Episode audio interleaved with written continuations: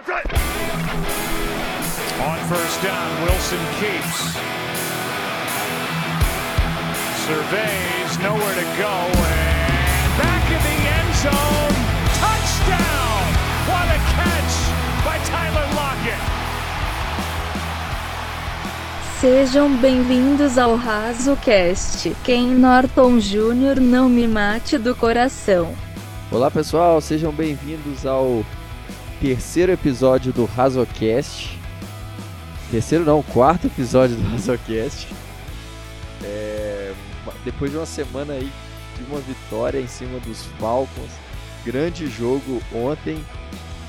E desde já agradecer vocês a toda, todo o apoio que vocês têm dado, é, lendo nossos textos, divulgando, é, ouvindo o nosso podcast. Está sendo muito. Está tendo uma aceitação bem legal e isso aí é, é o que dá força pra gente, que motiva a gente a continuar fazendo. É, e comigo aqui, como sempre, ele, o rei de Recife, Alexandre Castro. Na verdade, sou o príncipe, né? O rei é Wagner. Eu só. Sou um mero. não tenho tamanho nobreza aqui em Recife, mas. É... E aí, galera? Sejam bem-vindos aí ao nosso quarto Razocast. É essa vitória aí que é, deixou, deixou a gente meio com o pé atrás aí. Será que a gente tirou o pé? Como é que foi aí? Então vamos dar uma discutida sobre isso né? e já pensar na, no restante das semanas. E comigo aqui também, ele que estreou na semana passada aqui, ele que estava em Florianópolis é, espalhando sua beleza pela praia de Jurerê, ele, Pedro Vieira. Olá, caros amigos, ouvintes do nosso Razocast semanal. A gente está aqui para mais um episódio mais feliz, mais empolgado, mas ao mesmo tempo preocupado com o que está acontecendo. Vamos debater um pouquinho do que aconteceu nesse jogo, essa, essa esse time dorminhoco que entrou no segundo tempo. Bora lá para mais um, um Razocast semanal. Vamos falar então do, do evento que acontece hoje, né, no momento que esse podcast está sendo postado. Ele vai postar na terça-feira, dia 29, que é o Trade Deadline, a data limite para as trocas acontecerem na NFL. É, e a gente aí pode ser que tem alguns movimentos aí, alguns possíveis movimentos que possa reforçar o nosso time para melhorar até o final da temporada. É, e a primeira delas, o primeiro boato que tem, sol, tem sondado lá por, por Seattle é a chegada de Darius Slay vindo dos Lions. O, o defensive back aí dos Lions, um dos melhores da liga e um jogador muito importante lá para os Lions. Pode ser que venha a ser trocado. O que, que vocês acham que. Vocês acham que John Schneider faria esse movimento ou vocês acham que, que não vale a pena? Quero que vocês comentem aí sobre essa possível troca. Vamos lá. Uh, Darius Slay é um cara extremamente é, criador de turnovers, né? Tipo, a galera chama até de Darius Big Play Slay. É, ele ficou muito irritado com a saída de Condre Diggs, né? Só é olhar o Twitter dele. Hoje, hoje quando ele está gravando, né? Segunda-feira, à noite, ele soltou um Twitter meio enigmático aí. Depois ele disse que era só uma música, mas como se. Eu acho que, é, que ele não vai terminar o, o trade deadline nos Lions, mas não quer dizer que ele também vai para Seattle. O que podia casar bem é porque um dos nomes que tá para sair de Seattle é o Rashad Penny, né? E tipo, aí poderia acabar juntando as duas é, situações. É, os Lions estão precisando de um running back depois que eles botaram o Kerryon Johnson na lista dos machucados. É, Seattle, toda ajuda na secundária é bem-vinda. O que é que pesa, né? Darius Slay tem 29 anos, o contrato dele não é tão leve. Esse ano ele não vem jogando tão bem, não vem desempenhando o mesmo grande futebol que ele tem durante toda a carreira. E, tipo, querendo ou não, Griffin vem numa temporada muito boa, e você teria que se acabar se desfazendo do, do, do Tree Flowers. Porque senão o Quandry Diggs ia ficar sem função, então ia ficar. Ia ficar, como é que chama? Muita gente ali na. Muito, e muito gasto ali. Por isso que eu desconfio que essa troca não, não vá acontecer. Mas. É, a não ser que Seattle tenha pensado já em uma segunda troca para mandar alguém da secundária embora, o que eu acho difícil hoje. Mas a não ser que aconteça isso, eu acho bem provável a vida do Darius Slay por conta disso. É, e uh, realmente são números muito bons que ele tem na, na temporada regular, né? Tem 16 tackles, 3, 4 assistências e um, uma interceptação em 9, né, indo para nona semana. Mas não acredito que a gente lote, como o Ale falou, não acredito que a gente vá lotar essa, essa, esse setor da defesa, né, a secundária com muito cornerback, com muito safety, porque já é um, um setor que já está bem superfaturado. Então, acho que pode ser que a troca de Rashad Penny venha com outro jogador, mas não com o Darius. É, eu acho que o, o Darius Slay seria uma, uma uma edição interessante, com certeza. Ele é um cara muito muito é, um, já hoje não é mais, mas já foi dos top defensive backs da liga. É, mas é, eu acho que seria muito caro e a gente já trouxe o Quandre Diggs. Eu acho que dá pra. A gente o nosso problema nosso na secundária não é tanto assim. É, eu acho que falta mais a utilização de pacote níquel no nosso time, porque o Kendricks não tem vindo tão bem e, e, e nesse estilo de base defense a gente tem visto que uh, não tem se mostrado tão efetivo. É, mas eu acho que, que é um preço caro a se pagar por um cornerback aí que já tem uma experiência e que vai tomar bastante cap com certeza. Partindo para a próxima questão de, de troca, possível melhoria, a posição de center, já que a gente teve a triste notícia esse fim de semana da lesão do, do Brit. E agora a gente tá tendo que confiar center nas mãos de do Hunt, Joey Hunt. E o que, que, vocês acham? Quem que pode chegar na posição de center para Seattle nesse nessa trade deadline? Joey Hunt foi um cara que veio lá de TCU, né? Uma sexta rodada, como quem não quer nada, foi aquele cara ali que meio que como o Justin Britt tinha tomado conta da posição, ninguém prestava, vamos dizer assim, tanta atenção nele. Uh, tipo, foi ficando, foi ficando, foi ficando, foi ficando, né? Uh, tipo, ano passado fez um grande jogo contra os Cowboys. Uh, que ele acho que ele grava o tem o um DVD daquele jogo ali guardado no, para dar, uma, dar uma assistida ali. O agente dele tem, tem aquele jogo, mas por exemplo, ontem mesmo eu não achei que ele fez é, uma grande partida, como ele já fez algumas vezes.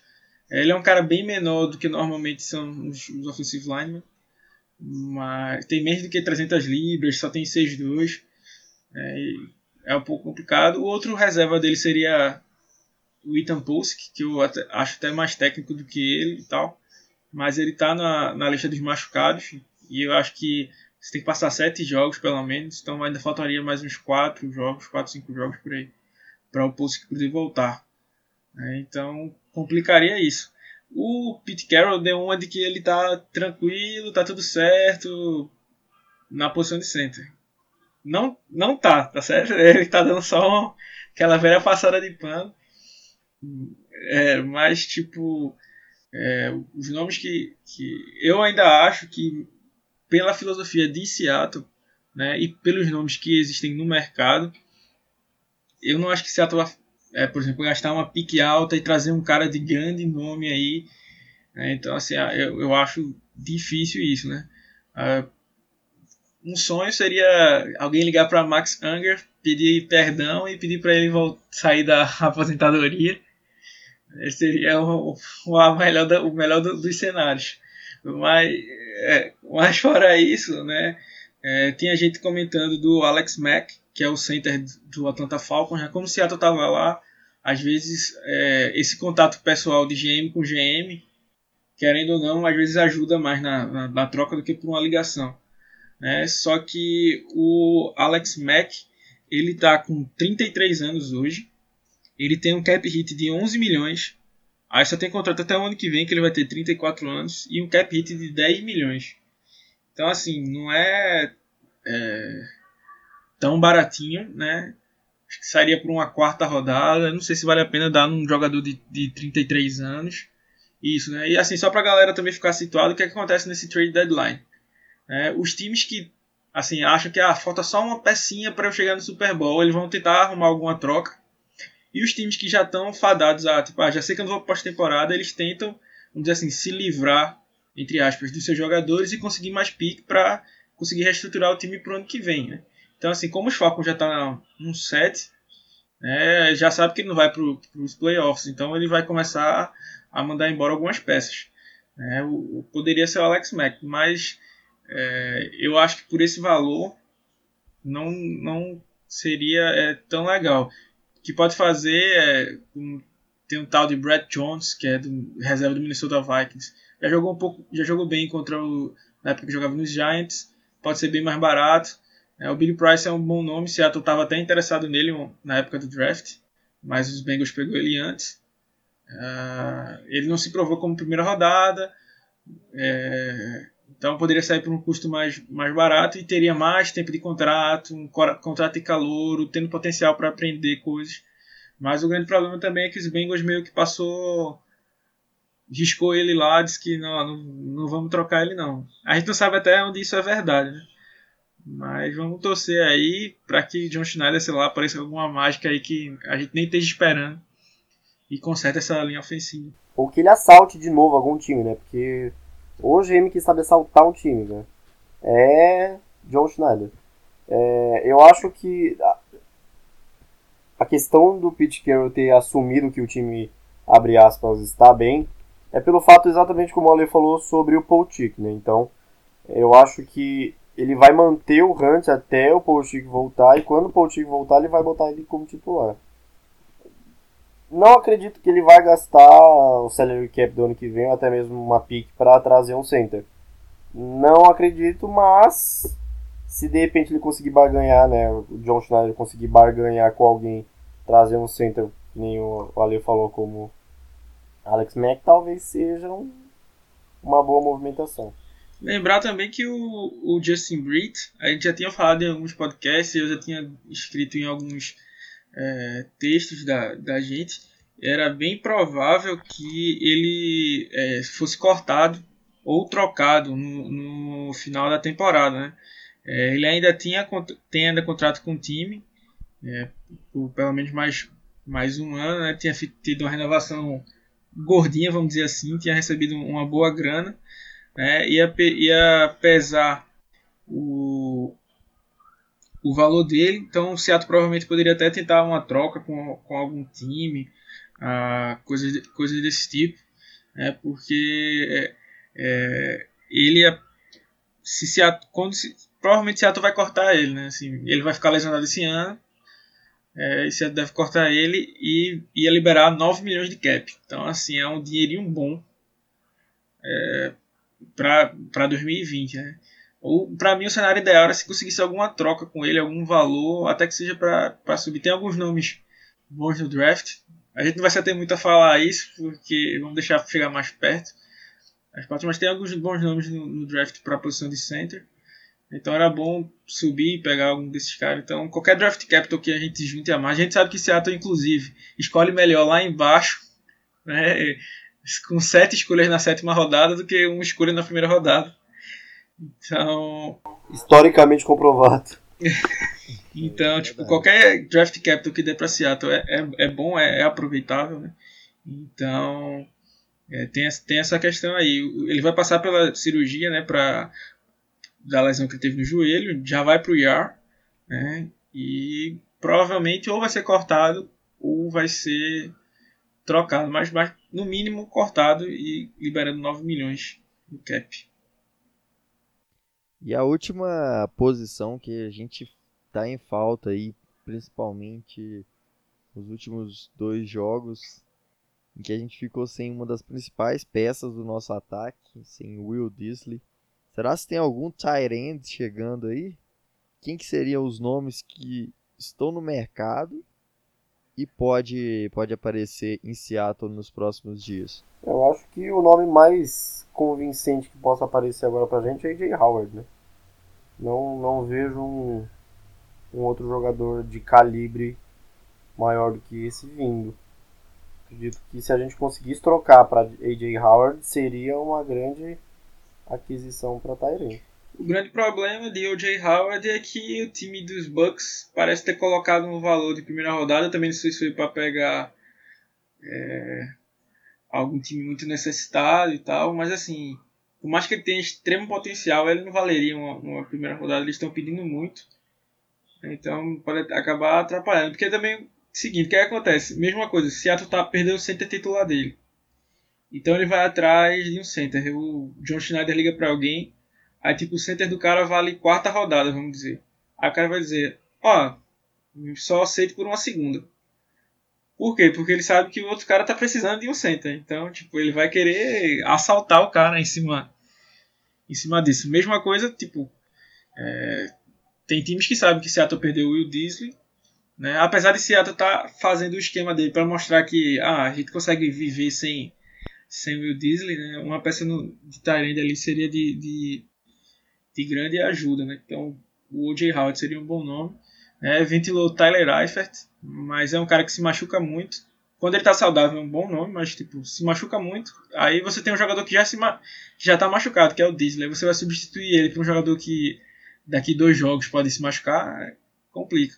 E o que a galera vem dizendo é que os Bengals estão tá pedindo uma terceira rodada por ele. Isso é impraticável. Um ano de contrato, um cara que se machuca muito, sem sem condições. Um cara que acho que vem liderando a, a NFL em recepções na posição de Tyrande é o Austin Hooper, que a gente jogou contra ele agora contra os Falcons, mas os Falcons parecem não ter é, mais interesse em trocá-lo, que seria uma bobagem, porque o contrato dele já está no fim, eles poderiam lucrar alguma coisa em cima disso, né? Mas justamente com esse ano, assim, ele foi um cara que sempre passou meio que despercebido. Esse ano ele está se destacando, né? então dá, tem aquele hype, né? eles poderiam se aproveitar disso, mas segundo eles, eles não estão é, interessados nisso. Só para fechar a parte de quem pode chegar, um nome que surge por aí é uma ajuda para o pass rush, é, é Vic Beasley, mas ele é um cara que custa quase 13 milhões no cap, ele só tem contrato por esse ano. Então, tipo, conta, qual pique você gastaria nele e se ele encaixaria no seu no seu cap, né? Então, complicado é isso, mas esse é um jogador que os Falcons estão querendo, vamos dizer assim, é, se livrar é, antes que feche o trade deadline. É, isso, eu acho que a, a posição de Tyrande, a gente tem o Disley, infelizmente ele tem passado por esses problemas de lesões, ano passado ficou fora da temporada por causa de lesão. Esse ano, infelizmente, outra lesão, tirando ele da temporada. É... Mas eu não sei se o quanto o quanto valeria um tight que está no mercado hoje. O Jay Howard não acho que vale uma primeira rodada. É... eu acho que é muito caro para um ele é muito bom. Por mais que a gente não escolha bem na primeira rodada, né? Tipo, a gente até falado lá no grupo, muita gente ficou, ah, mas a gente não escolhe bem primeira rodada, era bom dar mesmo. Mas assim, é muito caro dar uma primeira rodada, até porque a primeira rodada de Seattle normalmente ele transforma em não sei quantas picks de, de meio pro lado de draft, que é onde a gente escolhe melhor, inclusive. É, sim, sim. E eu acho assim que primeira rodada você, você dá ou no, no pass rusher de elite, ou você dá num, num, num cornerback também que seja tipo muito de elite, muito fora da curva. Mesmo assim, ainda, mesmo assim, ainda cornerback, defensive back em geral, ainda tenho ressalvas quanto a dar uma escolha tão alta. É, talvez um tackle que seja muito bom. E, lógico, quarterback. É, então eu acho que, assim, primeira rodada num Tyrande é, é caro. Acho que não valeria a pena. Ainda mais que a gente tem uma peça aqui que em algum tempo a gente espera que esteja saudável. que é o Disley. É, e falando do inverso agora, quem que pode sair de Seattle nessa, nessa trade deadline? O nome principal é Penny, né? Até ontem, na, antes do jogo, ficou saindo lá que o Seattle tinha reportado que tinha recebido algumas ligações por ele. Tem alguns times precisando de, de running back, né? É, e assim, aí muita gente também ficou assim, e ficou meio com o pé atrás depois que Seattle jogou, é, depois que Penny jogou bem, né? Vamos falar tanto dele, vamos falar, esperar chegar na hora do jogo. Mas ele fez um bom jogo. E a galera ficou, eita, vai trocar ele agora. Ontem ele foi muito bem utilizado, né? Mas é, a gente tem que ver que tipo, o grande problema dele é porque ele foi escolhido na primeira rodada. Se ele fosse um cara que fosse escolhido na terceira rodada, por exemplo, a gente estaria adorando o desempenho dele. Mas as expectativas é, que se geram de um cara de primeira rodada né, são muito altas. Então, por isso que muita gente. Qualquer errinho de pende, você tá você é mais exigente, porque ele é a primeira rodada, né? E ele tem que vestir meio que essa camisa. Também às vezes parece que ele é meio assim, letárgico em pensar nisso. Tipo, ah, ele tem que chamar a responsabilidade. Pô, uma escolha de primeira rodada, pô. Então, me manda mais snap, porque tô com vontade de jogar e tal. E até abrindo um pequeno parêntese, né? Se a gente tem raiva de. Se você tem raiva aí de Rashad Penny, eu digo para você, já antecipo de agora. LJ, LJ Collier vale causar muito mais raiva do que do que Rashad Penny. Já já tô deixando avisado, já tô já tô deixando avisado de hoje, né? Assim, jogador mas como a gente tá falando da, do Collier, vamos, vamos voltar pro, pro Penny. Ele provavelmente estaria custando uma terceira rodada, mais ou menos, terceira rodada alta. É, não, não, a gente nunca vai conseguir recuperar o valor que a gente teve em cima dele, mas acho que seria por aí. Os Lions seriam um, um time que estaria disposto a, a, a buscar é, running back. O pessoal fala também que os Browns podem estar tá tentando ir atrás de running back. Os Chiefs querem um, um running back a mais. Né, mas seria mais ou menos isso. Eu realmente não sei, né, mas assim, da, da posição, se fosse para chutar alguém, né, eu chutaria Penny ou algum dos recebedores. Né? A gente sabe, a gente tem acho que seis recebedores ativos no elenco, se eu estiver enganado, seis ou sete só. Uh, e tipo, o David Moore ou o Jaron Brown, meio que assim, é uma coisa que você tem que se decidir. Né? Tá começando a ter muitos jogadores com um estilo muito parecido, por exemplo, Jaron Brown, David Moore, Malik Turner. Então, assim, tem muita gente ocupando o mesmo espaço e você gastou três picks de, de de, de draft num, em wide receivers e tá deixando dois todo jogo fora. O Gary James e o, e o Urson não foram para não jogaram nenhum snap. Né?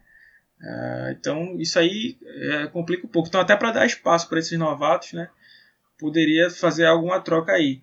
Aí você pode dizer, ah, mas o Malik Turner é o pior dos três, vamos dizer assim. Mas justamente por isso que Seattle teria que trocar algum dos outros dois, ou David Moore ou David Moore, na verdade, ou o Jaron Brown. Porque só eles queriam conseguir é, é, gerar algum valor, né, algum interesse. Ninguém vai querer dar, dar algum valor pelo Malik Turner, por exemplo. Mas pelo Jaron Brown pelo David Moore, o time pode tentar é, alguma coisa. Então chegamos aí à terceira sessão do nosso podcast, nesse episódio de hoje, e a gente vai falar da vitória que a gente teve lá em Atlanta nesse fim de semana. O jogo foi um primeiro tempo tranquilo, que a gente não sofreu muito, mas a segunda metade foi começou assim a preocupar e tal. Então, pessoal, o que, que vocês acharam desse 27 a 20 de Seattle lá contra os Falcons em Atlanta? O que que, que, que vocês acharam de positivo e de negativo em relação a esse jogo? Olha, eu acho que, se, acho que Seattle teve dois jogos em um único jogo. Teve o Seahawks do primeiro tempo o Seahawks do segundo tempo. O Seahawks do primeiro tempo, avassalador. Os caras jogaram nível, cara, nível playoff na semana 8, entendeu? Jogaram muito bem. Tudo bem que o, os Falcons não pontuou antes porque erraram field goals, né? Erraram dois field goals. Então foram pro vestiário com o placar zerado. Mas a, a defesa também estava bem alinhadinha no, no começo do. No, nos dois primeiros tempos. O ataque estava engrenando muito bem. Até mesmo em alguns, algumas corridas de, de Rashad Penny. Que, o, que o que finalmente decidiram fazer, né? Que era fazer com que ele corresse pelas, pelas outsides, não correr no meio das trincheiras, que isso é o papel do Chris Carson, né? Que ele tem mais força, ele tem mais potência, tem mais calma.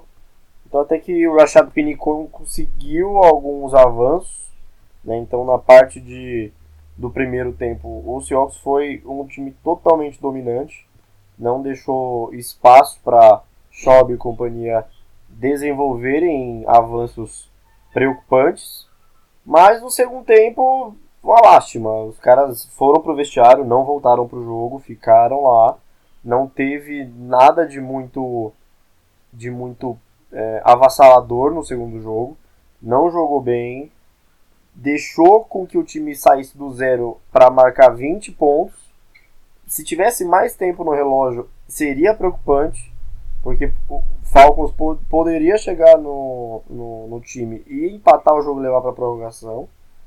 Então, assim, uma defesa que cede 460 jardas para um quarterback backup, preocupante. É preocupante visto o primeiro tempo que a gente teve contra a Matt Schaub. Então, até que o jogo corrido a gente conseguiu anular bem. Devonta Freeman, em 13 tentativas, correu o quê? 39 jardas. Uma média de 3 jardas por tentativa. Hill também não correu bem, foram 3 toques para 29 jardas. Com uma média de 9.7. E foi o único que marcou o touchdown. Que Devonta Freeman não marcou. E quem teve um, um, jogo, como sempre, excepcional foi o Julio Jones. Né, 10, 10 recepções para 152 jardas, com média de 15 jardas por, por, por recepção. Ou seja, em, 15, em, em 10 passes que ele recebeu, é, ele avançou. É, ele, ele deu mais de 15 first downs para o time. Então foi realmente um, um, um avanço desnecessário que a, que a defesa não conseguiu alinhar na volta do primeiro tempo, que podia ter anulado, até porque anulou bem Julio Jones no primeiro tempo. Calvin Ridley teve 4 toques para 70, então teve 4 recepções para 70 jardas, com média também altíssima, 17.5 por recepção. E lembrando que muitas dessas recepções foram, foram jardas ganhas depois, novamente, com aquele problema de tecos, após a recepção. Então o cara fazia a recepção, vinha dois, três negros, batia no cara, o cara continuava de pé correndo. Um erro, como a gente tinha falado lá no começo, que Ken Norton Jr. não acerta, que é a correção de tackles. É... E aí a gente cedeu um caminhão de jardas. A parte defensiva no primeiro tempo teve até a interceptação do Kendricks, que certeza meio mundo pulou na hora que ele interceptou. Foi realmente uma leitura muito boa. Na hora que ele viu que eu passei para aquela direção, ele automaticamente ajustou a rota, já voltou para fazer a interceptação. No finalzinho do segundo quarto, para dar aquele gostinho, o Clown fez aquela, aquele fumble forçado. Zig, se não me engano, acho que foi Ziguiança que recuperou, né? E, e aí falou: Nossa, vamos, se, segundo tempo a gente vai, a gente vai matar os caras. Inclusive, tinha até um, uns memes rolando dos Simpsons dizendo: Pare, pare, ele já está morto. Tava mesmo, e os caras ressuscitaram da cinza, literalmente. E, e, colocaram 20 pontos, preocuparam a gente no segundo tempo. Então foi um segundo tempo fraco demais, onde os técnicos não conseguiram fazer ajustes, tanto ofensivamente quanto defensivamente. Schottenheimer também não fez muita coisa. Talvez pelo placar, pode ser que pelo fato de ter é, segurado um, um, placar muito alto no, no final do, do, segundo tempo, falou: não, vamos dar uma segurada, que eu discordo plenamente. Mas ainda assim ganhamos, saímos de, de Atlanta com a vitória, é, indo aí em direção a, a, a Century Link jogar contra os Bucks em casa. Então acredito que foi uma vitória merecida entre partes, né? Do segundo quarto para trás foi totalmente merecida, do terceiro para frente foi uma lástima. Mas ainda assim a gente conseguiu sair de lá com a vitória.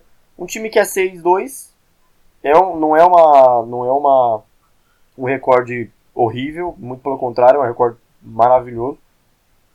Então, acredito que o, esse jogo foi, foi definido com, com, com metade metade de um time excelente, um time que a gente já está acostumado a ver em outras semanas. O Pedro passou aí o, uma visão bem geral aí do, do jogo, então já passou por muitos pontos. Mas o principal do que ele falou é que a gente foi um time de duas faces aí no, no, durante o jogo, né? Primeiro que tem aquela máxima que o pessoal fala que a melhor, melhor defesa é o ataque. Então assim, a nossa, não é que a nossa defesa tenha brilhado no primeiro tempo, mas foi porque o nosso ataque foi tão avassalador, vamos dizer assim, que nem deu tempo para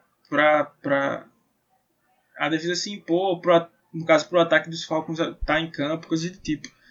Uh, falando aí sobre Penny, ele jogou muito bem ontem, né? Como o Pedro já falou, ele foi usado da forma correta, né? Então assim, torcedor de Seattle fique feliz com o jogo de Penny ontem, porque das duas uma, ou o valor dele de troca subiu, ou finalmente o time aprendeu como usá-lo, a jogar com ele, como usá-lo, como usar os dois running backs, né, que são complementares, né? O Chris Carson é um cara que consegue fazer muita coisa, né? Mas assim, na, nas corridas laterais, o Penny faz melhor do que ele. Ele consegue fazer, mas o Penny faz melhor do que ele. Então, no mínimo o time conseguiu é, aprender isso. Então já é um, um bom ponto, né? Ah, o, vale lembrar também que a gente jogou ontem sem o Trey Flowers, né? jogou com a Kim Kim, foi, teve a pior nota da defesa inteira. É, todas as recepções que Julio Jones fez foram em cima dele, todas as jardas que ele conseguiu foram em cima dele.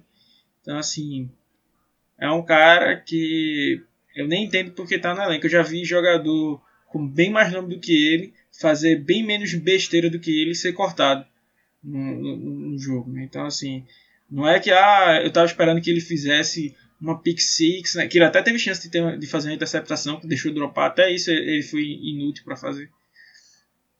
Mas é, ele não conseguiu jogar nada, teve, tinha lances que é, teve uma recepção que o jogador teve na frente dele, que ele esperou o cara passar da linha de first down para ameaçar ir para cima do tackle.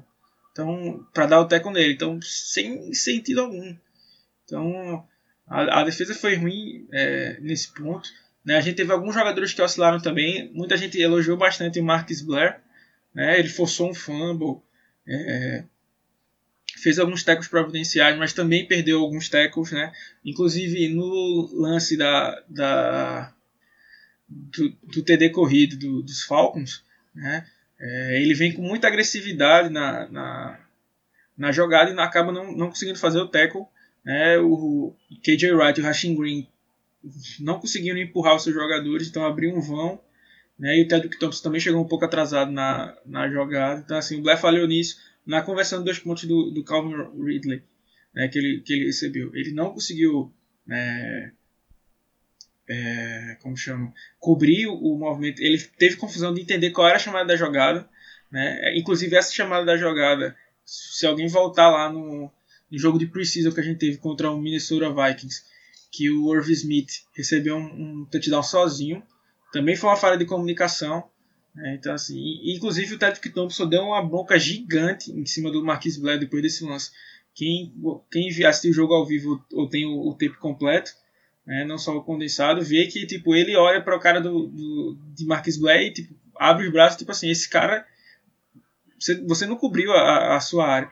Porque o Tedrick Thompson estava marcando flat, né, e o Marquis Blair ficou marcando ninguém, ficou marcando lá o Gaspazinho e deixou o Calvin Ridley sozinho. Então até os jogadores que foram bem, né, como foi o Marquis Blair, tiveram essas oscilações, né, e muito porque o nosso ataque não foi tão, tão avassalador, arrasador, vamos dizer assim, como foi no primeiro tempo. A gente começou a ter chamadas mais. É, como se fala?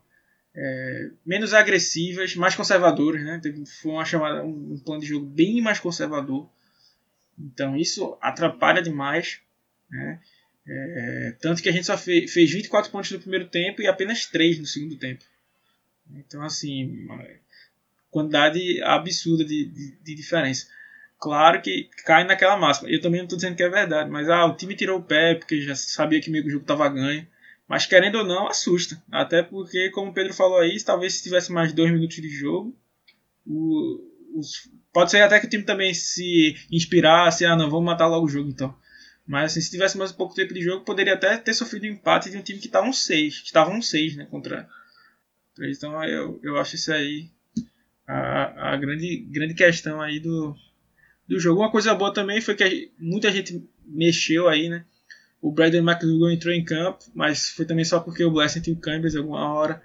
É, o Jamarco Jones entrou em campo. E eu queria levantar esse ponto. A gente ficou muito feliz com os primeiros jogos de Jamarco Jones, mas os corredores defensivos já aprenderam a jogar contra ele. Ele é um cara, a gente tem até um vídeo lá no, no YouTube, se vocês precisarem lá a estreia dele, só pesquisar blog do Circus Brasil que deve aparecer. Uh, ele é um cara muito técnico, mas ele sofre demais com problemas de velocidade. Então, o que é que os, joga, os técnicos de linha defensiva estão fazendo para jogar contra ele? Estão conseguindo anular ele, deixando em combates um contra um. Ontem a nota dele no, na proteção ao passo foi de zero. Né? Então, ele teve a pior nota. O cara que estava mais próximo dele teve nota 41, foi o Mike Pari. Mas. É, então ele jogou bem mal nos snaps que ele teve como é, é, left guard. Né? O George Fant entrou algumas vezes. O Dwayne Brown jogou muito bem. Então, mostrou que estava tava razoavelmente recuperado. É, e assim, só para deixar um ponto aqui para os haters de plantão. É, Germany Ferry foi um dos teve um dos melhores notas ontem, né? Foi o único da linha que não cometeu faltas. Né? E teve um, um jogo consistente, mesmo estando, estando, machucado. Né? A gente não sabe nem se ele ia para o jogo. Né? Mas mesmo assim ele fez um jogo bastante consistente. Uma coisa que eu queria salientar, assim, de que muita gente não enxerga, mas o que está acontecendo é que Shaquille Griffin tá jogando demais, cara. Ele hoje hoje ele é um dos melhores corners da, da liga, sem dúvida. Tanto que nível Pro Bowl. Sim, sim. Tanto que muito do, do desempenho bom do, dos Falcons foi porque eles começaram a explorar a fraqueza do time que era o King. Não lançaram em direção. No segundo tempo, você pode ver que não lançaram em direção ao Griffin. Aliás, isso aí até o. o foi o, o Anthony Curti falou é, algum tempo atrás, falou assim, é, é ruim você ter um, um cornerback muito bom e, e você ter um outro lado que, que é tão ruim, porque é, começa a explorar seu lado, os, os, os quarterbacks começam a, a não lançar em direção ao, ao seu cornerback bom. Isso aí acontece. A gente sentia muito isso na época de Sherman, né? Que poucos caras se arriscavam em lançar a bola em direção a ele. Sim, ano passado o Sherman não teve produção lá em, lá em São Francisco muito por causa disso. É, o, o Marshawn Letmore teve uma queda de produção do ano de 2017 para o ano passado, que também foi considerável. Então, e isso está acontecendo com o Griffin. É, nessa partida aconteceu porque o, o como o Trey Flowers não estava exploraram muito da, da fraqueza do King. Mas é, eu acho que se o Trey Flowers voltar no nível que estava nas partidas, é, algumas partidas, o, o Blair continuar bem, como ele tem, ele tem estado bem na, nas partidas, apesar de, desses erros pontuais aí. Uh, e o Quandre Diggs encaixar como, como níquel e a gente tiver o.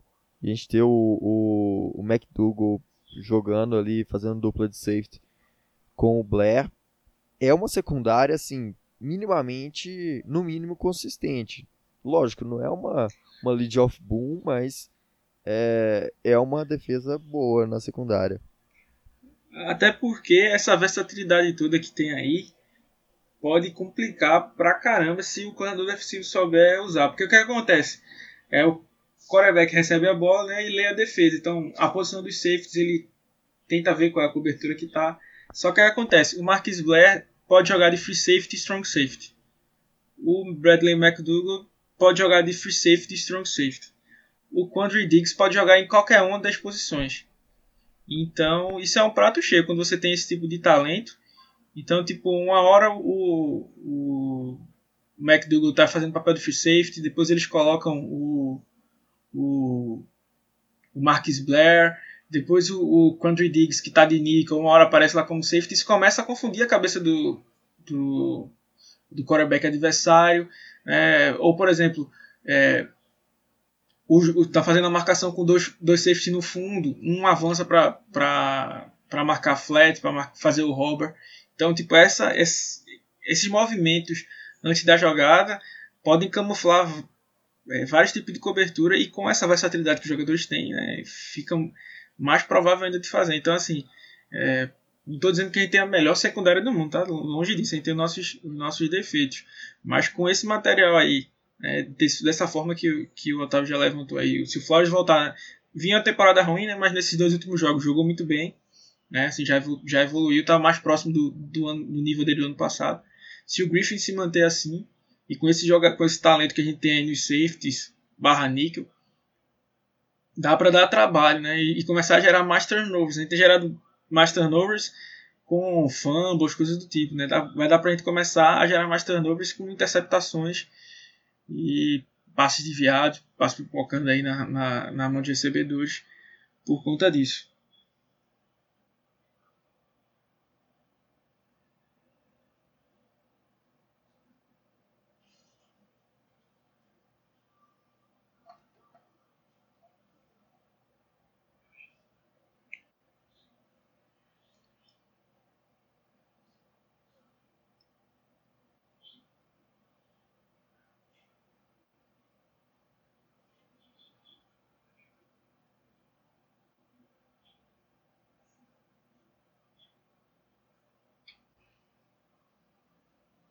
De se respeitar, né?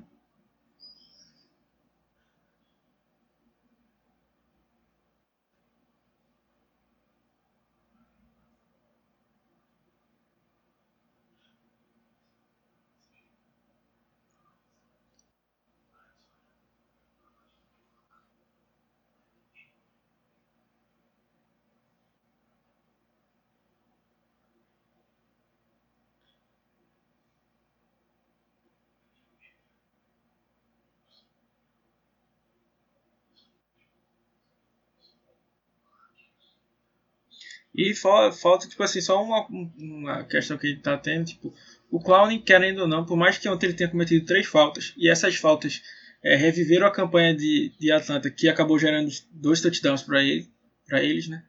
É, ele é o único que vem produzindo na, na linha, né? É, ele já antes de vir para Seattle, ele já tinha esse problema, vamos dizer assim, como ele é muito agressivo, ele acabava era um dos jogadores que mais tinha esse tipo de falta. É, é, eu acho até que, que ele era o jogador ativo que mais estava com, com offsides marcados, ou neutral zone infraction. Né? Ah, então, um grande problema é porque o Ansa não vem é, jogando tão bem. Ele parece que está meio pesado demais, meio lento para pensar nas coisas. Então, assim, o, um lado consegue pressionar rápido, mas o outro lado não vem gerando nada. E ou é o Ansa ou é o Kohler. O Kohler ontem teve uma jogada boa, que foi o único tackle que ele teve. Né? Ele conseguiu empurrar o jogador e chegar para marcar o, o running back. Mas, por exemplo, no pass rush, ele não vem aparecendo. Né? Ontem o outro sack que a gente teve, que por milagre a gente fazia tempo que não tinha isso, dois sacks no jogo. Um foi do Ansa, né, o famoso forçado que já foi falado, e o outro foi o, o Bob Wagner, que finalmente né, ontem fez uma partida boa. Né, não, ainda não foi o nível Bob Wagner, né? mas tá, foi uma das melhores partidas dele no, no ano. É, então é uma coisa que a gente é, tem que ajustar. E, e só mais um, um PS. É, não sei se está todo mundo prestando atenção nisso, mas a gente vai até fazer um post sobre isso na, mais para frente, falando sobre Zone Blitz. O que acontece? Zone Blitz é uma blitz que tenta confundir os conceitos dos é, do de quem vai para cima do quarterback. Então ontem, tipo, o Ansa dropava para fazer a marcação ao invés de ir para cima e outro jogador ia. Então a linha ofensiva fica meio perdida. Só que um, o Ansa não tem velocidade para marcar flat, não tem velocidade para marcar nada. E ontem, velho, foi ridículo. É, não sei se vocês prestaram atenção nesse lance, mas Jaron Reed foi marcar o running back lá na linha de first down. Teve que dar uma carreira. Se o cara percebe aquela bola dali, Tchau e benção. O Jaron Reed, por, mais atlético que ele seja para um defensive tackle, nunca vai chegar no, no recebedor. Não, não tem como. Então, tipo, isso, é, isso é erro de quem? É erro do talento do jogador? Não. É da chamada de Ken Norton Jr. Ele precisa é, ajustar esse tipo de coisa. Ele não, não pode estar tá, tá chamando é, é, esse tipo de jogada. Né? Não é, é. A Zone Blitz tem esse conceito, mas não é para tipo um, jogadores tipo, por exemplo, o Clown é um cara absurdamente atlético, chega a ser estúpido o, a, o atleticismo dele, então ele ainda consegue fazer essas, essas coberturas, mas não Jaron Reed, não é, Zig Ansah e coisas desse tipo, né? É, e só para fechar aqui um, um, pequeno detalhe, ontem não te, acho que não teve é, transmissão para o Brasil né, na, na ESPN, então todo mundo que vai assistindo aquele no velho link, né? Então o narrador lá da Fox veio, eu acho que a torcida de Seattle ligou o mudo nessa hora, que quando o Michael Kendricks faz a interceptação, né, ele fala, ah, por isso que Seattle joga com 4-3, porque os linebackers dele conseguem marcar em zona. Veja, por exemplo, o Michael Kendricks, ele é, ele é praticamente um big nickel. Então, velho, esse cara não assistiu nenhum jogo de Seattle, velho. É, Cara, o, cara que é mais que é reclamado de, 10 entre 10 torcedores de Seattle é Michael Kendrick. O cara não assistiu. Falar um absurdo desse, que é, a gente reclama muito que tá jogando muito em base defense. Kendricks vem perdendo é, é, tackles, não vem marcando bem. O cara soltou uma dessa lá, eu, velho, foi estilo Galvão Bueno falando as coisas dele lá. É, mas foi essa aí foi, foi uma das decisões muito muito estranhas do jogo, né? É, parafraseando o nosso ícone desse, desse blog, Wagner, que não está presente hoje, infelizmente. Aquele, o, deixar o Reed com aquela busanfa maravilhosa para dropar a marcação, pelo amor de Deus, é, foi muito sem noção do que Norton Jr. Foi, foi bem assim, que ele foi, quis inventar demais e se, se, se fosse o Matt Ryan ali, teria causado um estrago, sem dúvida. Então, pessoal, chegando aqui na, na última sessão do nosso podcast, na penúltima, aliás, que antes né, depois ainda tem os palpites nossos da, em relação à divisão, mas vamos falar do próximo jogo Tampa Bay Buccaneers lá no CenturyLink Field o que, que esperar do time de Tampa que tem feito aí alguns jogos bons, conseguiu vencer nosso rival de divisão, mas no geral, a temporada dos Bucks é bem bem fraca mesmo, não não almejam nada nessa temporada. O que que o que, que esperar para esse time o que que a gente tem que se preocupar? Um grande uma questão aí importante é que é, Shaquille Barrett tem causado pesadelos nos quarterbacks adversários. É claro que ele deu uma diminuída, né? ele começou o ano liderando a liga de forma surpreendente. É, então já é uma coisa para a gente olhar, que ele é um cara muito rápido. E assim, é, e Ferry é um cara muito forte então, ele tem muito problema para engajar no bloqueio. Quando ele engaja no bloqueio, assim como o Fluker também, é difícil do cara meio que vencer ele, pela força que ele tem, assim, fisicamente. Mas quando ele enfrenta caras físicos, mas que são muito rápidos, ele sofre bastante. Então é um, um ponto de atenção aí que a gente vai ter que ter, né, o, dessa defesa aí, que é o, a grande força da defesa dos Bucks, né? Assim, não tem tantos bons nomes, vamos dizer assim, mas é, tem o Vita Vea, tem o JPP que voltou já, já tendo sec, coisa do tipo. Tem o. É, tem o, o Hagrius que meio que nunca se pagou, mas que não tinha uma expectativa em cima dele. Eles gastaram uma escolha alta é, no Sean Bunt Murphy, acho que é esse o nome dele. Mas é, a secundária é bem mais frágil do que o front seven deles. Assim, o front seven deles é um, um time, vamos dizer assim, é, acho que o pessoal não, não fala muito isso, mas aqui a gente chama de time, é um time meio caceteiro ali, é bronca de passar daqueles daqueles caras ali. Os caras são você osso duro de roer.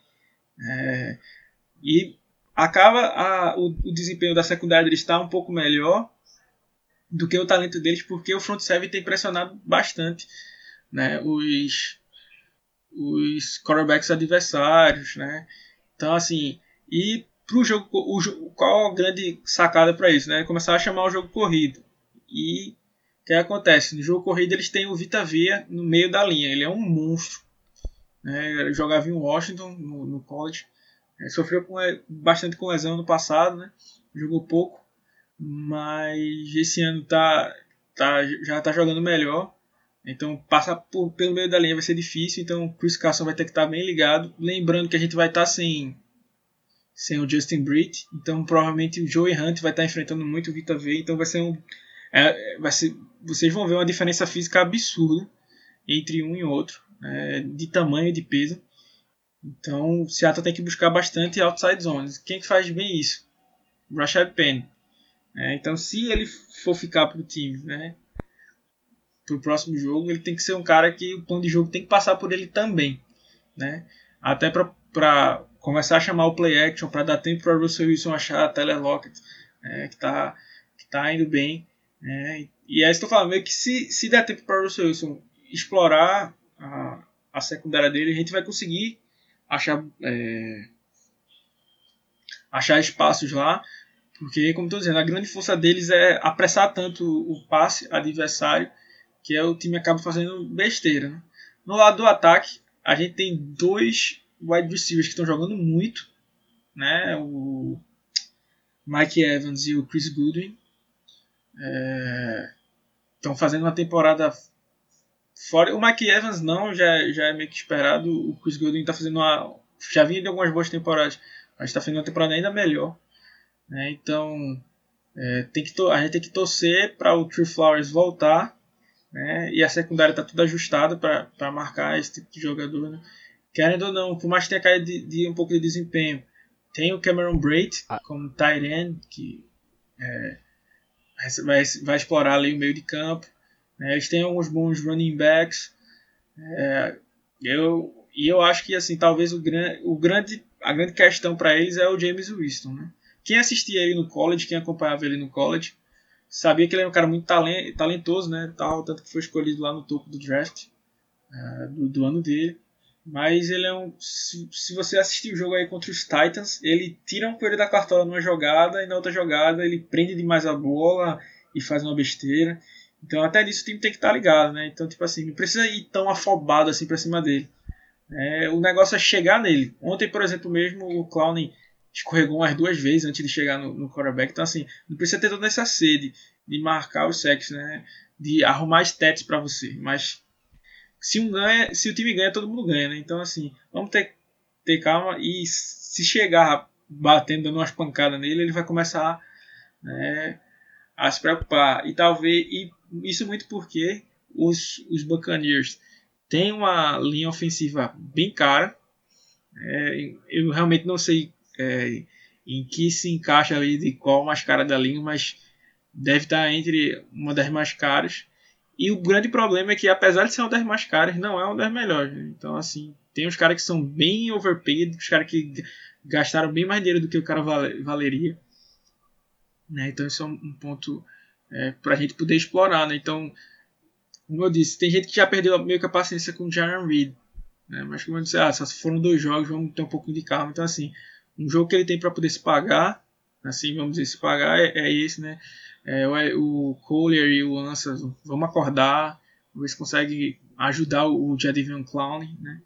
Então, assim, eu tenho boas perspectivas para para esse jogo.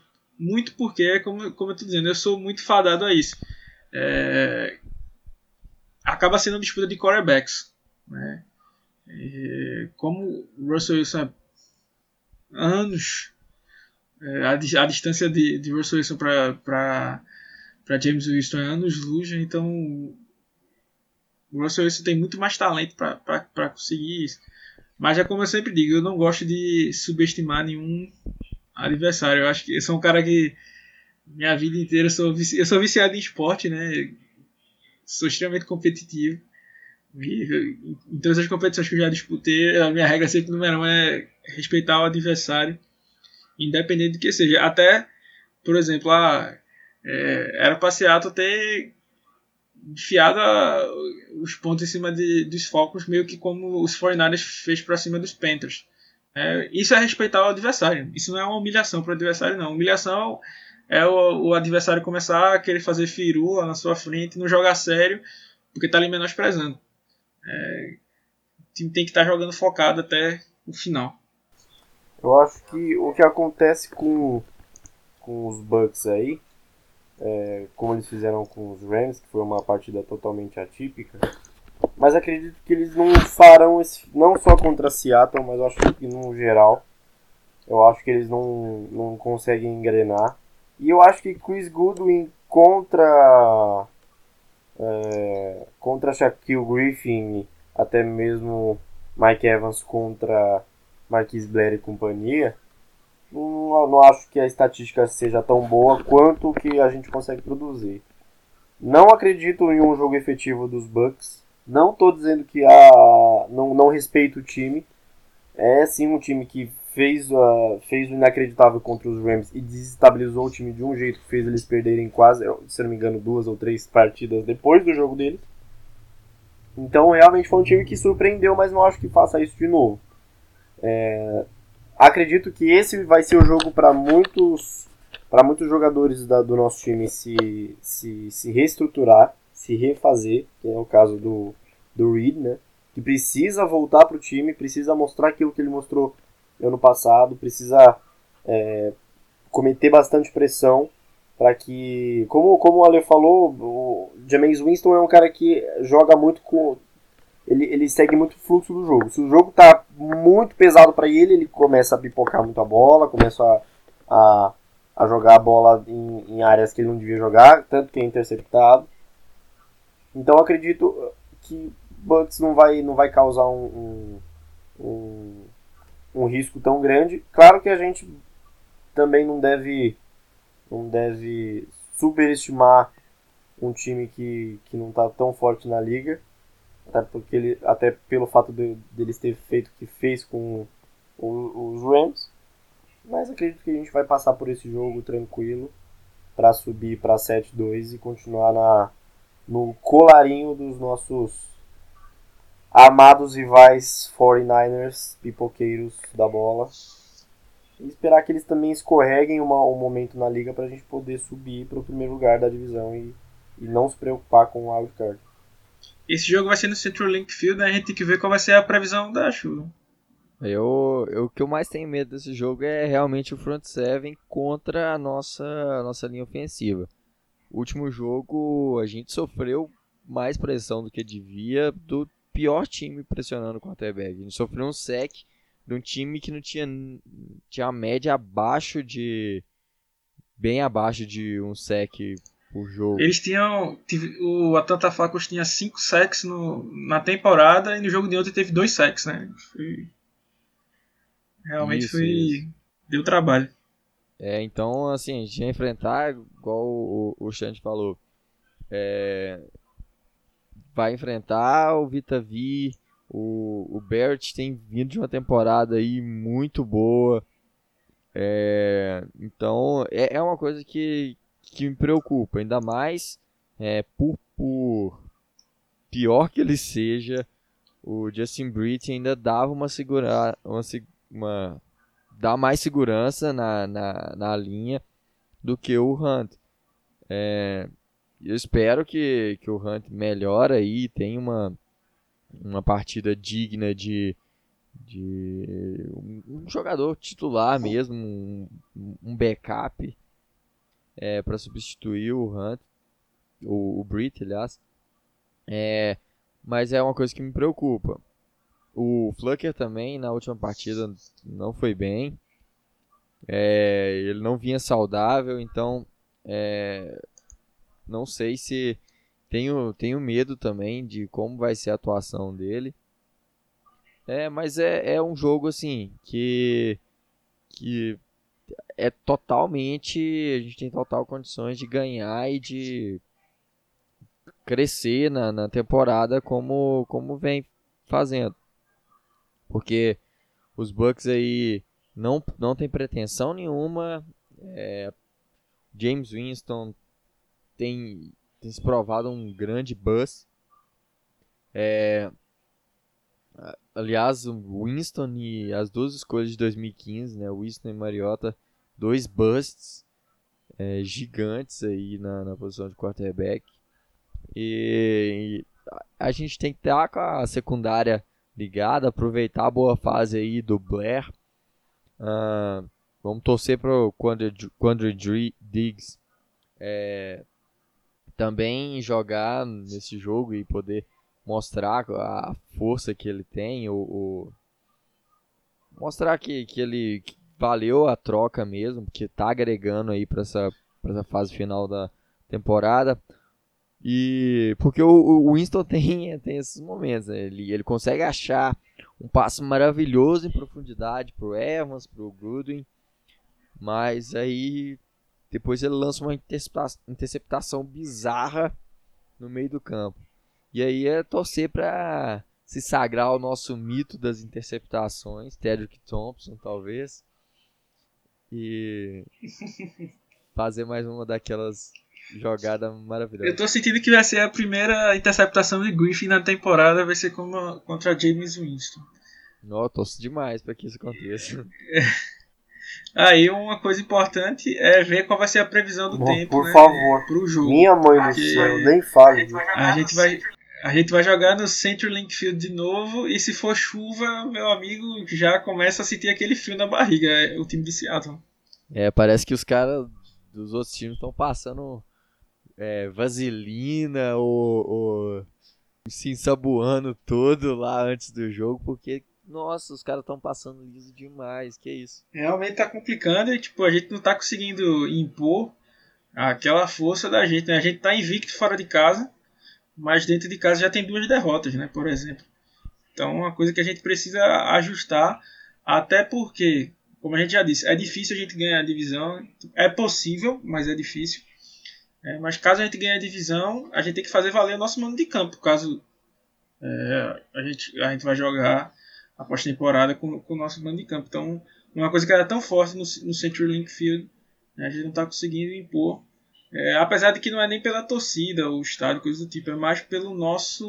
Uh, Seattle perdeu muito para ele mesmo nesses dois jogos, né? A gente já, já cansou de repetir isso aí, né? Mal gerência de tempo, mal gerência de timeouts. Né? Então, é, jogadas erradas. E, e, o ponto principal para mim, né, era uma coisa que eu ia falar, e teve a oportunidade de falar bastante nesse, nesse podcast, que é o Ken Norton Jr. não conseguindo fazer ajuste na defesa. Né? A gente fica tão obcecado em reclamar do Brian Schottenheimer que às vezes o Ken Norton Jr. acaba passando liso, né? mas o trabalho dele está sendo muito fraco. Né? E como eu digo e repito, Quantos corredores defensivos queriam trabalhar com Bob Wagner, com Jadivion Clowney, é, com Shaquille Griffin fazendo a temporada que ele está fazendo, com o talento que tem o Marquis Blair, né, o potencial. Né? Por mais que hoje ele não seja um, um grande nome do safety, mas é um cara que vem demonstrando potencial. O Bradley McDougall, que é um cara bem subestimado, né? Também tem, tem, é um cara talentoso. O Jaron Reed, o Puna Forte, que foi um grande achado no draft. Então, assim, esse, o KJ Wright, que é um grande cara cobrindo passe.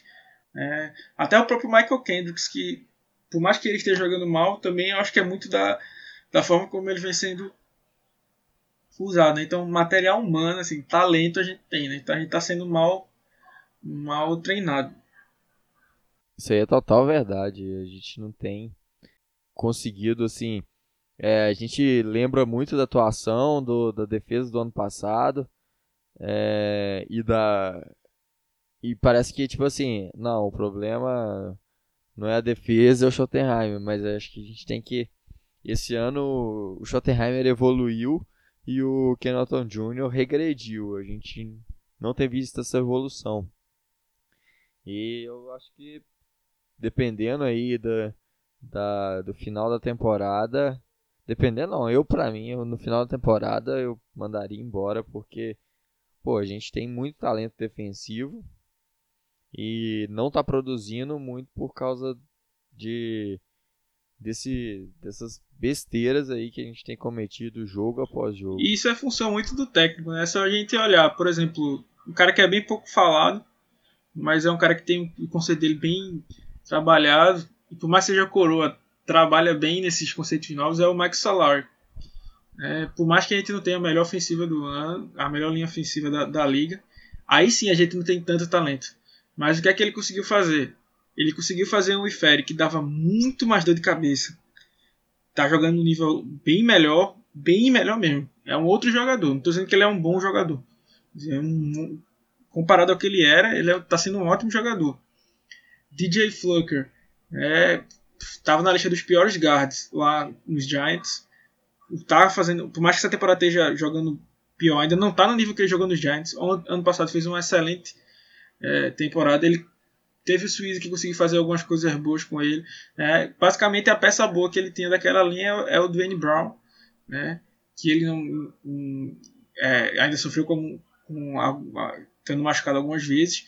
Né? Ele, ele que trouxe essa questão de jogar com sexto é, jogador de linha ofensiva, com George Fent, né? que ajudou bastante o jogo corrido, que ajudou bastante a, a linha ofensiva a produzir. Né? E que, inclusive, a gente acabou esquecendo de falar isso, é, o time estava sentindo muita falta de George Fent como sexto jogador de linha ofensiva. Né? Quem estava fazendo esse papel era o Joey Hunt, mas só é você assistir o jogo contra os Browns que ele foi obliterado pelo Miles Garrett em um dos sacks. Não tinha, não tinha condições de jogar por ali. Então, tipo, até, até a volta do Brown não ajudou só pra gente ter um melhor left tackle, né?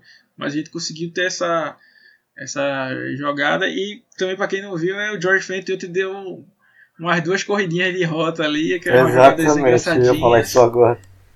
É, então, tipo, quem sabe aí rola um, um passezinho aí pra ele de novo pra dar aquela empolgada na, na galera. Lembrando que ele vai jogar contra os Vikings, né? Que foi o único passe que ele recebeu na, na carreira. Quem sabe tá guardando a jogada pra, pra esse jogo de novo. Sem dúvida é um jogo importante que a gente precisa ganhar para chegar nos Niners com uma certa ousadia, né?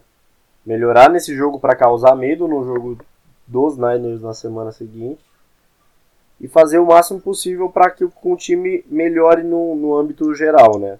Defensivo, ofensivo, é, parte técnica, eles consigam ajustar erros antes de chegar nos times mais fortes na, na consequência da temporada. Então, o que a gente espera agora que a partir desse próximo jogo Seattle desempenhe um jogo de qualidade, sem erros, que joguem liso é, para chegar nos, nos próximos jogos com uma certa autoridade. E é o que falta pra gente para ganhar confiança não só dos torcedores, mas eu acho que da, da, da, até mesmo dos, dos jogadores, de que a gente precisa chegar em times grandes e mostrar que a gente não, não se intimida. Sem contar que, como o Ale já tinha comentado antes, o Seahawks gosta muito de jogar no, no, nos jogos de prime time e nos jogos muito grandes. Então, acredito que próximos jogos dos dois do 49ers, até mesmo os dos, dos Rams lá na casa deles, Seahawks vai jogar com uma alta performance e pode até engajar vitórias que a gente não está esperando para conseguir um recorde suficiente para passar os Niners ou ficar mesmo no, no wild card. Então, finalizando aí então, chegando nesse momento onde a gente dá os palpites em relação à próxima semana. É, a gente na verdade só vai dar palpite de dois jogos. Os Rams estão em bye e, e os 49ers enfrentam os Cardinals, que também os, os dois é, enfrentando divisão. Quem que vocês acham que, que dão aí? Os Cardinals têm potencial depois dessa. Aliás, destacar que Kyler Murray vinha bem, mas enfrentou os Saints e tomou feio. A defesa dos, dos 49ers. É, eu não, talvez ela não, tecnicamente não seja melhor do que a, do, a dos Saints talvez seja até bem, bem parecido, mas ela é muito mais agressiva do que a, do que a linha do, do Vicente. E Kyler Murray vai sofrer na, na mão dele assim. Tipo, o time ainda corre o risco de perder Patrick Peterson nessa, nesse trade deadline, que é um dos poucos jogadores bons que, que tem ali, junto com Byron Murphy, é, outro cornerback bom. Então, assim, a defesa do, dos Cardinals não é lá grande coisa. Né? Então, tipo, é mais um jogo para o Jimmy Garoppolo é, passar a bola para George Kittle ou para os running backs e, e, encher o caminhão de jardas e superfaturar aí o, o, o valor dele. Então acho que não vai ter nem muito para onde correr. É, os, os Cardinals não, não, não deve ser muito grande obstáculo para o time dos, dos 49ers. Eu gostaria muito que fosse um jogo de Rams e Buccaneers, onde os Buccaneers esfregam a, a, a vitória na cara dos Rams, mas eu acho que de Cardinals e 49ers eu não posso dizer isso não. Não vou contra a corrente, como eu fiz a semana passada e disse que os Panthers ganhariam dos Cardinals, dos 49ers, e paguei com a língua. Então eu não vou seguir contra a corrente não, vou, vou junto com a maré, vou colocar 49ers sobre os Cardinals. Porque eu não quero me decepcionar de novo não. É, os Cardinals é, tem o tem um dos piores das piores defesas da temporada e o, os 49ers têm uma das melhores. A linha ofensiva dos Cardinals é muito muito muito ruim mesmo. E a linha defensiva dos 49ers é impressionante. Ela, Joey Bolsa tem feito uma, uma, uma, Principalmente nos últimos jogos, tem jogado demais. É, é uma, são jogadores muito atléticos. Secundária também é muito consistente. Então, é, acho que os 49ers vencem fácil. Os 49ers que para mim hoje, acho que a galera vai, vai, galera do Seahawks aí, que é mais torcedora, mais clubista, vai brigar comigo, mas os 49ers hoje, para mim, é o melhor time da liga. Melhor até que os Patriots, sem brincadeira. Eu colocaria ele no top 3 aí, eu ainda acho que é Saints, Patriots e, e 49ers. Muito por conta do ataque, para mim, eu levo também em consideração isso, as defesas são muito boas, mas o ataque faz certa diferença. Só para falar, enquanto ele tá gravando isso, são no meu relógio aqui, 22 e 22, impossíveis acontecem. Parece que vamos ter a primeira vitória do Miami Dolphins. Tá 14 a 0, eu acho, para o Miami Dolphins. Não vamos escolher o placar. 14 a 3. 14 a 3 agora. Então, tipo. Vamos também. Vai que, né?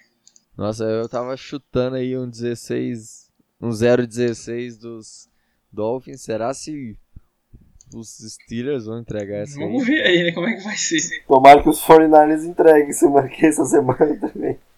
Tomara, tomara. E aí, agora vamos partir pro palpite pro nosso jogo, né? Pro contra os Bucks lá no Century Link Field.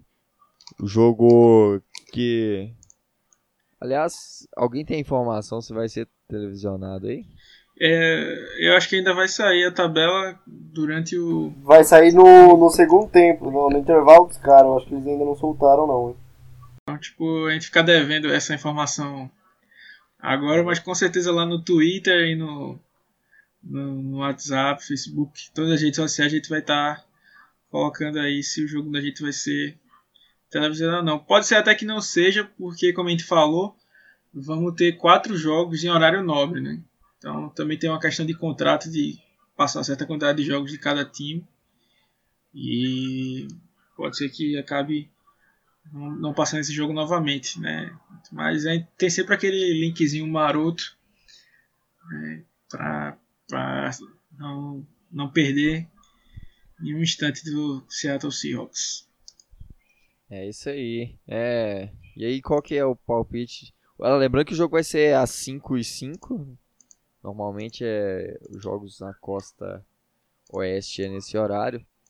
E o que, que vocês esperam desse, desse jogo aí? Eu vou de vitória do Seattle Seahawks. Né? Lembrando que o jogo passado eu acertei a pontuação do Seattle, né? Eu errei a pontuação do, do dos Falcons. É, eu acertei a deles também, só errei a, a dos, dos Falcons. Eu coloquei 27 a 24. É, eu vou de é, 27 a 13 para Seattle de novo. Com 27, né, na verdade. Se for 27 a 20 também não vou achar ruim não, mas o importante é a vitória, trazer os três pontos aí, sempre respeitando o adversário. Vamos buscar do que o professor falou. trazer esse campeonato pra nossa torcida aí que merece. Graças a Deus. Eu vou. Eu vou de 38 a 3. Não. Eu acho que eu acho que Seattle precisa de um jogo forte assim, de grande pontuação pra dar uma para dar uma chacoalhada.